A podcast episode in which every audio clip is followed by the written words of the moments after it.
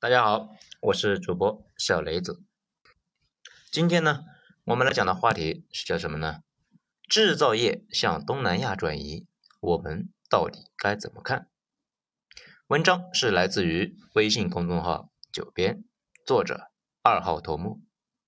下面进入正题，制造业向东南亚转移啊，这个事已经是一个不争的事实，有点像人口老龄化和少子化。咱们该讨论的是啊，怎么看待这个问题，进一步推导出来该怎么应对，而不是高喊的口号，类似于人口不能减少啊，或者是工业不能转移，这些啊都没意义。成年人的世界最基本的逻辑就是，这个世界根本不在乎你的感受。关于制造业转移这个问题呢，我一直在思考，中间有好几次观念的转变，到今天为止。我的观点是，他们要转就转去吧，我们也有更好的选择。好，下面呢这个大篇幅，咱们就来解释一下为什么这么说。相信大家听完之后啊，也能够接受。先说第一点，成本问题。在最开始呢，咱们的第一个问题就是他们为什么要转移？首先啊，是中国这边的成本啊越来越高。这里的成本元素有很多啊，人力的、环境的、政府的，那都有。人力的呢比较明显，一般低端制造业最大的问题，那还不是工资低，而是啊枯燥乏味，经常十几个小时站在流水线面前，那每天两班倒，做一些完全机械重复的事情，甚至呢连话也不让说，上个厕所都得要憋到特定的时间。这种生活呢，可能六零后能够接受，七零后啊也凑合，八零后那估计就没法接受了。可问题是呢，这类的工厂啊，那只要年轻人，五六十岁的老头老太太，人家呢那还不要，只要九零后，最好啊是九五后，这年轻力壮嘛，正好给他们当干电池。但是九零后你们懂的，这尤其是九五后，别说去这类的工厂了。就是让他们坐办公室，那都能够跟领导干起来。所以呢，那种工厂现在也叫城市落脚点，说的呢就是不少的村里面的年轻人进到城里面之后没地方去，就想赶紧找个工作啊。这个时候一般去那种地方啊，去了发现就根本就没法接受，工作啊太过反人类，很快那就跑了。而且他们很快就发现，这类的工厂不仅是工作反人类，连工资。那也挺反动的，工作垃圾，工资还低，所以他们在这种地方上几天班，那就是干别的了。讲到这里呢，大家可能就有点纳闷了：那些工厂既然工作差，留不住人，就不能够提高点工资吗？这也不是不能呢。很多工厂那也是外包的，利润本来就很薄，他们的甲方就没有给他们多少钱的搞生产。如果给员工加工资，可能呢自己就不太赚钱了。而且大家知道一个东西吧，叫微笑曲线。这个图呢丢在评论区，大家看一下那个微笑曲线。制造业本身就是整个产业链里面的最不挣钱的那一部分，利润非常的薄，利润大头那都是被研发和销售等服务业给吃掉了，留给制造业的利润那就那么点点，想多给员工都难了。那怎么办呢？可不可以向中国内地迁徙呢？也不是不可以，不过交通成本制约了。咱们查了一下，大概三百公里的陆运和一万公里的海运成本差不多。这个呢，也就是说啊，往内地溜达三百公里，成本跟在大海里边一万公里那是一样的。如果能够在一万公里内找到下家，那就不如去海外嘛。如果是沿着长江往上游这个转移呢，还是有可能的，毕竟长江可以跑大船。如果完全转到西部，可能本来也没有多少的利润被陆运给吃光了。从最近的几年经验来看，只有那些附加值高的产品才会从沿海向长江上游这个重庆等城市转移，或者呢，如果政府给补贴，也会啊向内陆转移。讲到这里，大家应该就明白了。随着大家不愿意干这种活，以及中国人力成本上升，这些企业只有两个方向的发展。如果成本允许，就上机器人；如果成本不允许，就继续全世界沿着海岸线找人力便宜的地方。再说起机器人呢，大家第一反应可能就觉得，咦，这玩意非常高大上啊，应该很贵吧？其实啊，不能够一概而论呢。有的机器人只有一个手臂，只能够做一两个机械的新的一个动作，反正雇的人那也是做一两个动作正好。如果这个机械臂降价了，或者呢人力成本上升了，那就可以考虑啊买个这玩意。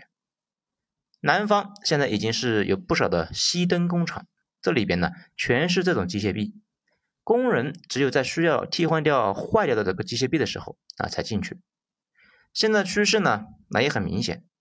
如果动作太简单，工人摆弄一个零件需要的时间十秒之内，大概率啊，在未来几年都会被机器给取代掉。如果工人需要一分多钟，可能呢还继续人工解决，上机械臂不划算。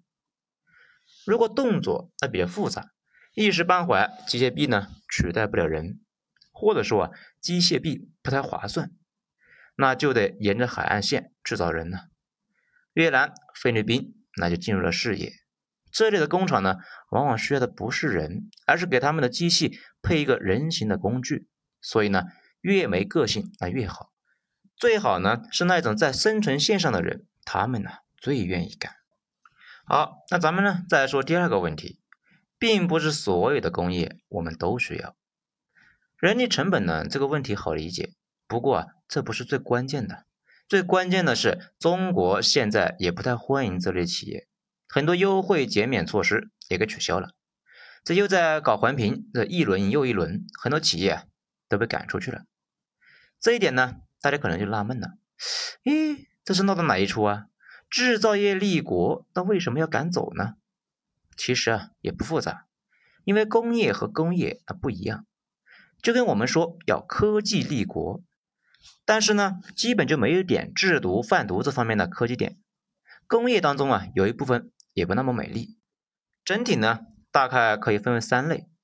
第一类就是我们今天提到的这一种，没什么技术含量，上下游都不在我们这里，工厂里面呢也没有上升的空间，每个人做一个月和做十年都是一样的。整个生产车间没有一个人需要带脑子，而且呢，把年轻人当牲口使。如果废了就扔回社会，这相当于成本让社会给担着。这几年搬走的主要的就是这种。第二类呢，就是国产电器的那种，尽管收益没法跟那些头部公司和那个互联网公司相比，但是啊，也产量巨大，而且整个价值链都在手里，从专利到销售网络都在国内。内循环利器啊，他们也在进化。这些年，电器行业啊可以说是很成功的国产替代领域。他们呢还有个好处，员工在里边通过磨砺也可以啊成长往上爬。这种企业搬走的那就比较少，因为他们需要带脑子的员工，东南亚提供不了。这第三类呢，就是代表的是京东方和大疆他们那种，初期的投入巨大，后期的产出那也大的离谱。这类的企业不仅是政府鼓励的，而且呢不惜投入重资去支持。接下来很多年里面，我国重点发展的也是这类的工业。这类的企业优点呢很明显，它是不断进化的，在研发产品的过程中，不断培养能打硬仗的工程师和干部。这些人通过自己的经验和知识，又可以做出更复杂、更高水准的产品。这些干部呢，将来就算是离开公司，也能够把经验和技术扩散出去，对整个社会都是有帮助的。这类企业最难搬走，因为他们并不依赖年轻的劳动力，他们依赖中国的人才库和上下游产业群。而且呢，上面说了，生产其实不太盈利，最盈利的是研发和销售。这不少人看到这个呢，就很容易把研发和销售与生产这个对立起来，觉得那两个领域真讨厌。那千万别这么想啊！如果研发和销售在海外，生产啊在国内，大部分的外企啊那都是这样的，那确实是很对立的。一旦研发、销售、生产啊都在国内，那他们就是一个利益共同体了。第三类企业把研发和销售也控制在手里，就相当于说整个链条上的利益啊，这个利润呢就被自己吃了，能够反哺制造领域，不那么往死里面压榨工人们，这就不是那种代工能够比的。代工就是把最赚钱的那一部分呢让别人吃了，我们做的是最苦、最累、最没钱的部分，而且关键是没什么提升。现代制造业跟古代作坊是不一样的。功能改进主要呢是在实验室，不在制造现场。如果呢大家不理解，那就想一想啊，比如改进发动机的效率的，都是一些科学家，而不是工人。工人都是螺丝钉，早已经不是以前的工匠了，他们连全局是啥样都看不见。这大家呢看出来了吧？这三种工业类型其实是不同阶段的三个型号而已。这个呢就跟钢铁侠历代战甲一样。马克一型、马克二型，还有马克三型，每一代都跟上一代有点像，但是啊又不大一样。我国当初起步就是搞第一类，这些企业给中国赚到了最早的启动资金，顺便把国外的管理技术带入了中国。随后，我国自己的企业从草莽中崛起，学习了他们的技术和管理方式之后，也就产生了第二类。最近呢，这一年出现了第三类。又硬又能打的国产品牌，不同类型的企业在不同阶段都有各自的合理性。四十年前，我们呢倒是想发展第三类，这也没办法发展呢。如果四十年之后的今天，我们还在以第一类企业为荣，那就是脑子被驴踢了。更重要的是，人在第一类企业里面是没有任何提升的，就是那个高度螺丝化的地方。为了提升效率，把工序一直拆分到每个人就几个动作。掐着秒表让你操作，而你呢，甚至不知道你在做啥，也就谈不上进步和提升，只能够是手越来越快。这就跟驴拉磨似的。那按理说呢，工作量是可以绕地球一圈的，其实啊，还在一平米的地方。大家要明白一个道理：人力之所以是资源，是因为啊可以提升。如果不能够提升，当牲口时，那根本就不是资源。现在年轻人数量呢本来就不足，你把大家圈起来搞这玩意，年轻人自己呢不大乐意，政府啊肯定也不是太满意。这种操作一般都是在工业化前期，国内实在是没有任何启动资金，只能够是搞点血汗厂，那工厂赚点钱嘛。那种感觉就好像是美国崛起之前，主要的业务呢就是给英国种棉花，等自己啊发展起来了，就不想搞这类事情了。北方联邦军南下，烧掉庄园，枪毙庄园主，强制来了一波产业升级。现在的美国呢，肯定不可能去种棉花度日了。中国呢，也不可能继续把越来越稀缺的工业用地给血汗工厂，更不可能把越来越少的年轻人当燃料给血汗工厂来烧。中国在二零一二年达到了劳动人口的一个顶峰啊！注意啊，这里是劳动人口，不是人口。这从那以后呢，就开始变少，工人工资上涨明显，这种上涨导致了不少的工厂出走，也就在那一年啊，中国进入了去工业化阶段。这去工业化呢，这个词听着挺吓人的啊！我在第一次看黄奇帆的书中，那也是惊到了。第一感觉，中国今后不搞工业了。其实不是，这个词说今后不会像以前那样无条件欢迎别人来建厂。中国土地呢本来就不够，所以要提升产业质量，不能够再以量来取胜。问题是产业要升级，往往会导致社会的服务业占比是越来越大。这一点呢，大家可能理解起来比较费劲。好好的聊工业，怎么就跑到服务业去了呢？而且啊，拜一些人的一个奇特的一个宣传，竟然污名化服务业，这个呢就稍微有点反智了。我们今天把这个逻辑啊说清楚。也不复杂，因为不想干苦力就得升级，想升级的工业呢就得不断的研发，提高科技水平，不是？还得呀得到融资方面的支持。研发就是服务业，科研就是服务业，对应的金融支持也是服务业。所以说啊，你如果不准备像以前一样一直搞低端生产，而是准备提高科研水平，那就得不断的投入经费搞研发。这种情况之下。服务业就开始蓬勃发展。在评论区丢张图片，大家看一下。大概呢就在二零一二年左右，第三产业的比重增加值开始超过第二产业，并且从业者也开始不断的攀升。咱们放一段数据吧，如果不想看的啊，可以直接跳过。二零一一年年末呢，全国就业人员当中，第一产业的就业人员占百分之三十四点八。这第二产业呢，就业人员占百分之二十九点五，第三产业就业人占百分之三十五点七。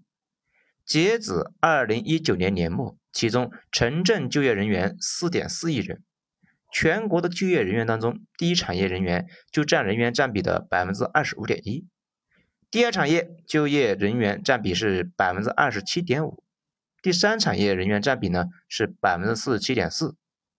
第三产业的就业人员占比连续五年上升，比二零一五年提高了五个百分点。这个呢，也就是说，过去十年里面，前两个产业的人口都在减少，一直向第三产业集中。如果不出意外的话，这个趋势还会继续。而且高端那个产能那是供不应求的，比如显卡和芯片什么的，低端产能却是严重过剩的。过剩到什么地步呢？中国的血汗工厂相互竞争、相互压价，以至于后来不少的企业都基本赚不到钱，甚至呢赔钱，靠外贸来补贴度日。不过这种状态啊，今年可能就要终结了。国家刚刚取消了一百四十六种产品的一个出口退税，不少工厂就要停工了。更重要的是，那种工厂的员工工资太低，也没有什么上涨空间。不但没有上涨空间，还要面临一个问题。就是在那里面工作几年，那啥都学不到，也没有什么购买力。咱们经常聊的内循环、内需、城镇居民消费，和这些人不太搭边。这段时间大家都在讨论这个人口问题嘛，大家呢都喜欢说人口结构、社保危机，担心年轻人少了，社保也不够。的问题是，如果我们的年轻人都流入这种企业，连五险一金也不交。他们对社保的帮助呢，也就是基本为零。这类人口再多也没啥帮助。在讲到这里呢，大家也就彻底明白了为什么年轻人尽管可能学历不好，但依旧啊是用脚投票，人不去就坚决不去这种地方。甚至那些不断强调的低端制造业有多好的人呢，也不愿意送自己的娃去这种地方。所以吧，大家说起工业，不能够一概而论。有些呢根本就不该待在我们国家，就算我们现在没法把他们弄出去，将来那也是肯定不要的。当然呢，不一定是完全赶出去，升级也是一个办法。很多产能看着很低端，那是因为消耗大量的年轻人，效率差，最后呢大家都没有赚到钱，投入的产出比太低。如果稍微升级一下，成了自动化工厂，产出没什么变化。全程呢不需要年轻人无谓的消耗了。说到这里呢，大家也就明白了，二零二五年规划以及科技强国战略的是什么了吧？本质都是用先进的产能淘汰落后产能。而且呢，发达国家一般是服务业占到了百分之的 GDP 的百分之七十，美国呢占到了百分之八十。反倒是美国作为农业强国，农业在 GDP 的比重不到百分之一。美国的服务业一般说的是科技、金融、法律、医疗这些，给美国贡献了百分之八十的 GDP。当然了，美国的金融、法律、医疗体系里面有很多垃圾，不值得其他人学习。现在呢，他们自己啊都在反思呢。好，这一章咱们先讲到这里，下一章咱们接着来说另外的两点。